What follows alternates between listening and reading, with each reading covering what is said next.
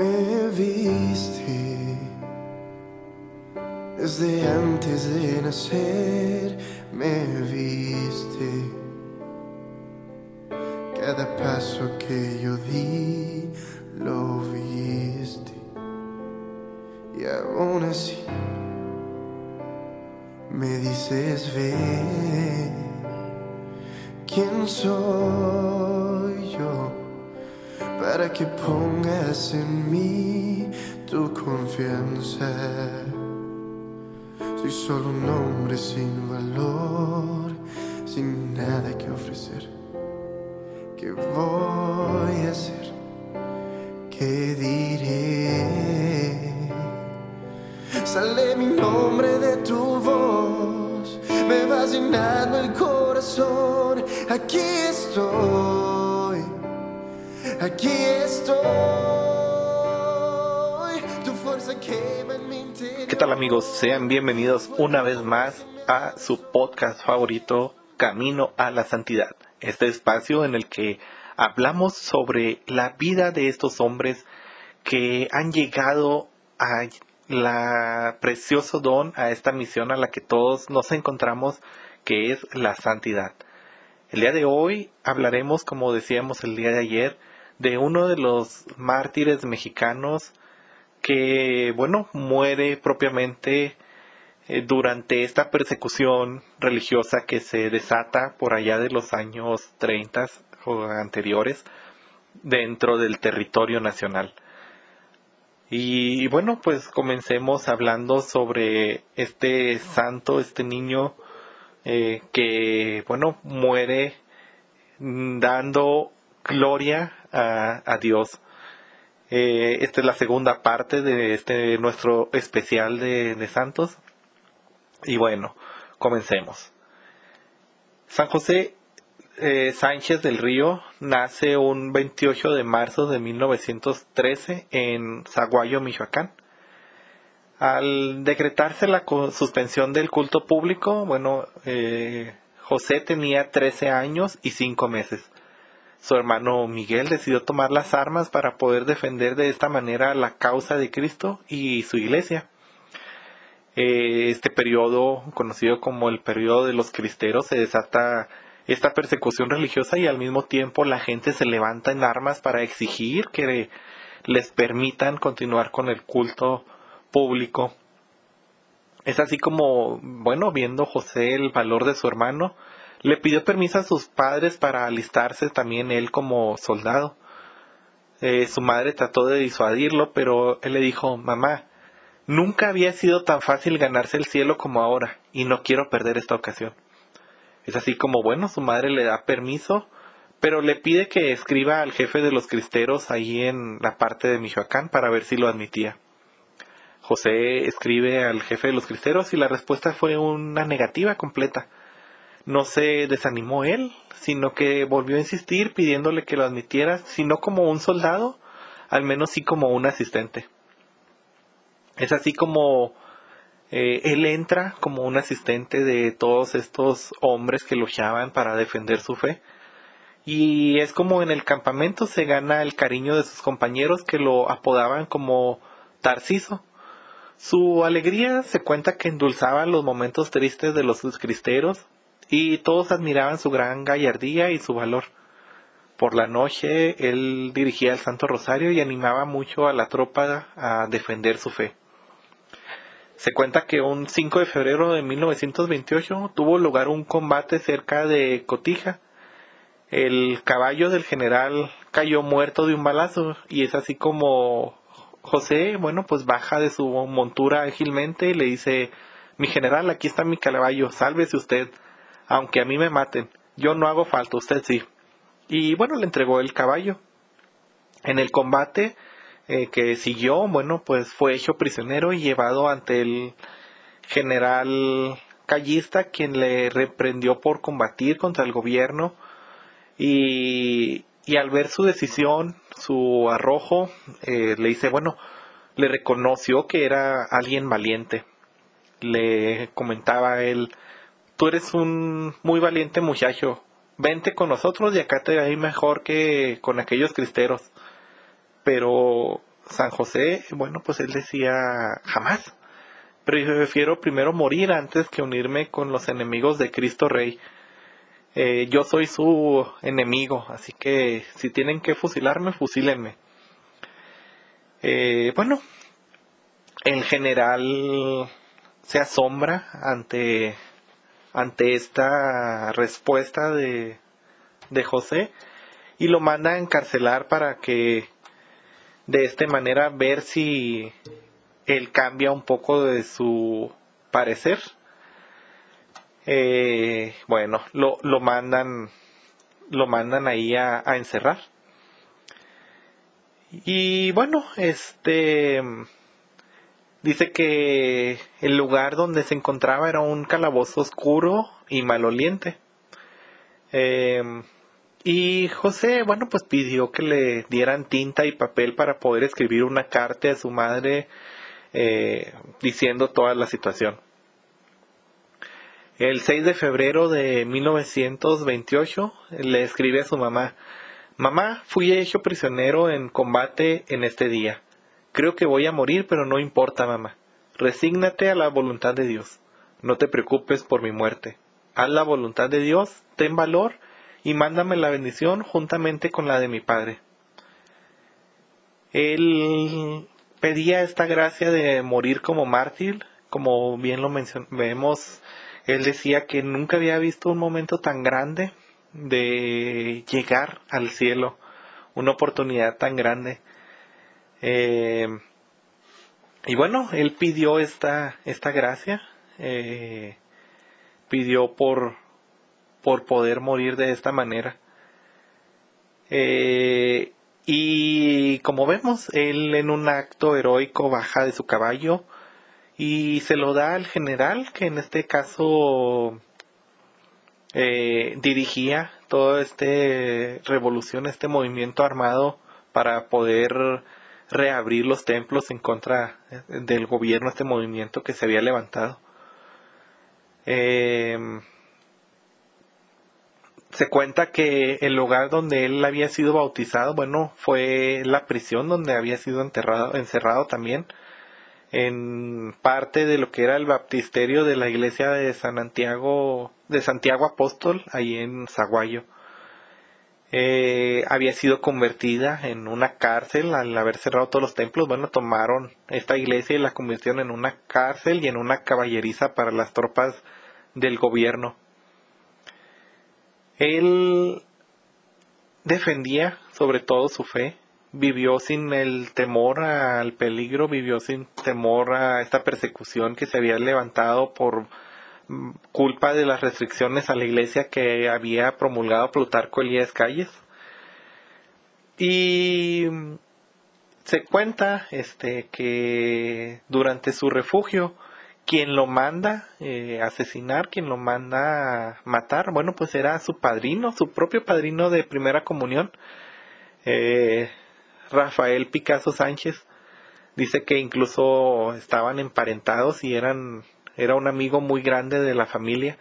Sin embargo, pues él ya estaba muy influenciado por las órdenes del presidente Calles y odió a, grandemente a su iglesia así que fue él quien ordenó asesinarlo, por lo cual se le considera como el autor intelectual de, su martirio. Eh, continuamos, bueno, eh, ¿cómo llegó este momento de su martirio? Eh, fue un 10 de febrero de 1928, como a las 6 de la tarde lo sacaron de esta cárcel improvisada, de este templo, y lo llevaron al cuartel de donde se refugiaban en aquel entonces las tropas del gobierno. Fue a las 11 de la noche cuando llegó la hora suprema. Eh, tomaron ahí un cuchillo y comenzaron a desollarle los pies. Después lo sacaron del mesón y lo hicieron caminar a golpes hasta el cementerio. Los soldados querían hacerlo de esta manera, bueno, que él eh, apostatara de su fe, que él re, rechazara su fe y de cierta manera eh, salvarle la vida, una de las órdenes que, que había dado su eh, ¿cómo se llama? Su padrino para, bueno, él había intercedido que no quería matarlo, pero de alguna manera tenían que hacer que él negara su fe. Pero no lo lograron. Así que Dios le dio la fortaleza de caminar y durante todo el camino hasta el cementerio él iba gritando vivas a Cristo Rey y a la Santísima Virgen María de Guadalupe. Se cuenta que ya en el lugar, ahí en el panteón, preguntó cuál era su sepultura y con un rasgo admirable de heroísmo se puso al pie, eh, al borde de la propia fosa para evitar que los verdugos tuvieran que trabajar transportando su cuerpo. Acto seguido, eh, se cuenta que los que estaban cerca de él se abalanzaron, los que le iban a dar muerte se abalanzaron sobre él y comenzaron a apuñalarlo. Él a cada puñalada gritaba un nuevo Viva Cristo Rey, viva la Virgen de Guadalupe. Se cuenta que en medio del tormento el capitán jefe de la escolta le preguntó no por compasión sino por crueldad qué les mandaba decir a sus padres, a lo que él respondió que nos vemos en el cielo. Viva Cristo Rey, viva la Virgen de Guadalupe. Mientras salían de su boca estas exclamaciones, el capitán le disparó en la cabeza y el muchacho cayó dentro de la tumba bañado en su propia sangre. Y bueno, mientras en ese momento su alma volaba directo al cielo. Ese 10 de febrero de 1928, sin ningún ataúd, sin ninguna mortaja, recibió directamente las paladas de tierra y su cuerpo quedó sepultado hasta que algunos años después sus restos fueron inhumados en las catacumbas propias del templo expiatorio del corazón eh, del Sagrado Corazón de Jesús. Actualmente sus restos reposan en el templo parroquial de Santiago Apóstol en Zaguayo, en la ciudad de Michoacán. Y bueno, pues este este ejemplo de de Joselito como le decimos todos los que lo estimamos, es un ejemplo muy grande porque a pesar de todo, a pesar de que sabía que iba a morir, a pesar de que se había nacido en esta época de persecución religiosa, como lo vimos ayer con el padre Maldonado, a pesar de que eran tiempos difíciles, él nunca pidió eh, renunciar a, a su fe, él nunca dejó que su fe se quebrantara y él siempre siguió firme para dar su vida si era necesario y de esta manera ganarse el cielo. Eh, ya vimos que, bueno, pues le arrancaron la planta de los pies, lo hicieron caminar y aún así no lograban sacarle más que la frase Viva Cristo Rey. Un ejemplo de amor tan grande a, la Santa Iglesia, un amor grande a Cristo, a quien, como todos los cristeros en aquel entonces, declaraban como único rey, y un amor grande a la Virgen, que aún estando a las puertas de la muerte, aún estando a un paso de esa tumba en donde, bueno, estaba abierta para recibirlo, aún así él no decía nada en contra de sus captores ni nada en contra de esta muerte que iba a recibir. Bueno, San José fue beatificado el 20 de noviembre del 2005 y posteriormente canonizado el 16 de octubre del 2016. Desde entonces, bueno, pues se le recuerda con gran cariño de ser un joven que a pesar de todo, como lo hemos visto, decidió decir, yo quiero seguir este camino, yo quiero seguir a mi Santa Iglesia. Así pues, con este ejemplo de heroísmo de San José Sánchez del Río, terminamos esta edición especial de nuestro podcast, de nuestro podcast Camino a la Santidad. Y nos veremos el próximo jueves en nuestra programación regular. En este caso le correspondería estos dos episodios a a nuestro hermano Josué. A menos de que algo suceda, bueno, pues me estarán escuchando nuevamente a mí. No me queda más que agradecerles por seguirnos, por estar aquí constantemente escuchando estas historias de estos hombres y mujeres que han decidido seguir firmes siempre a su fe, siendo un ejemplo para todos los que los rodean.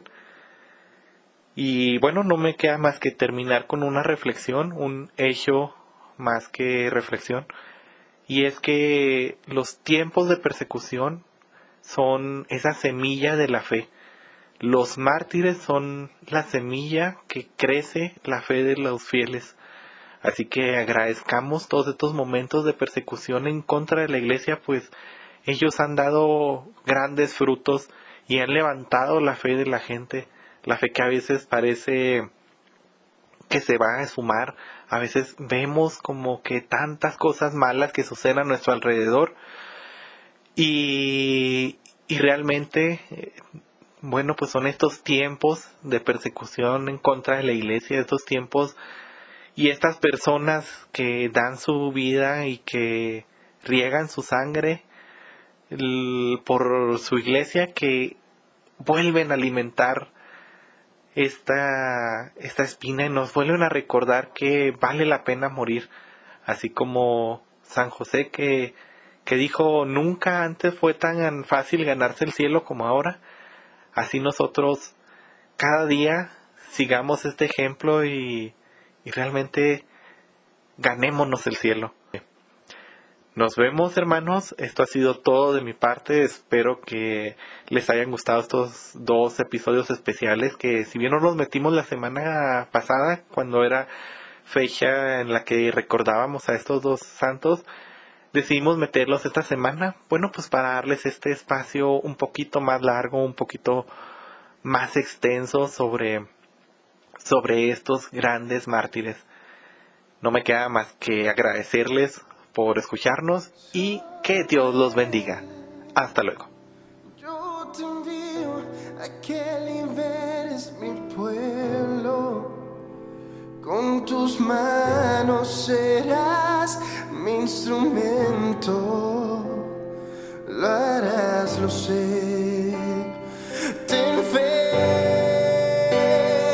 no pares más.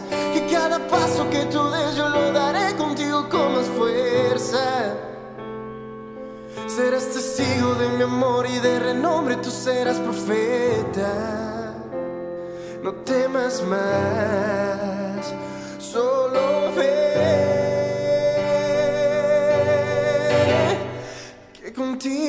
contigo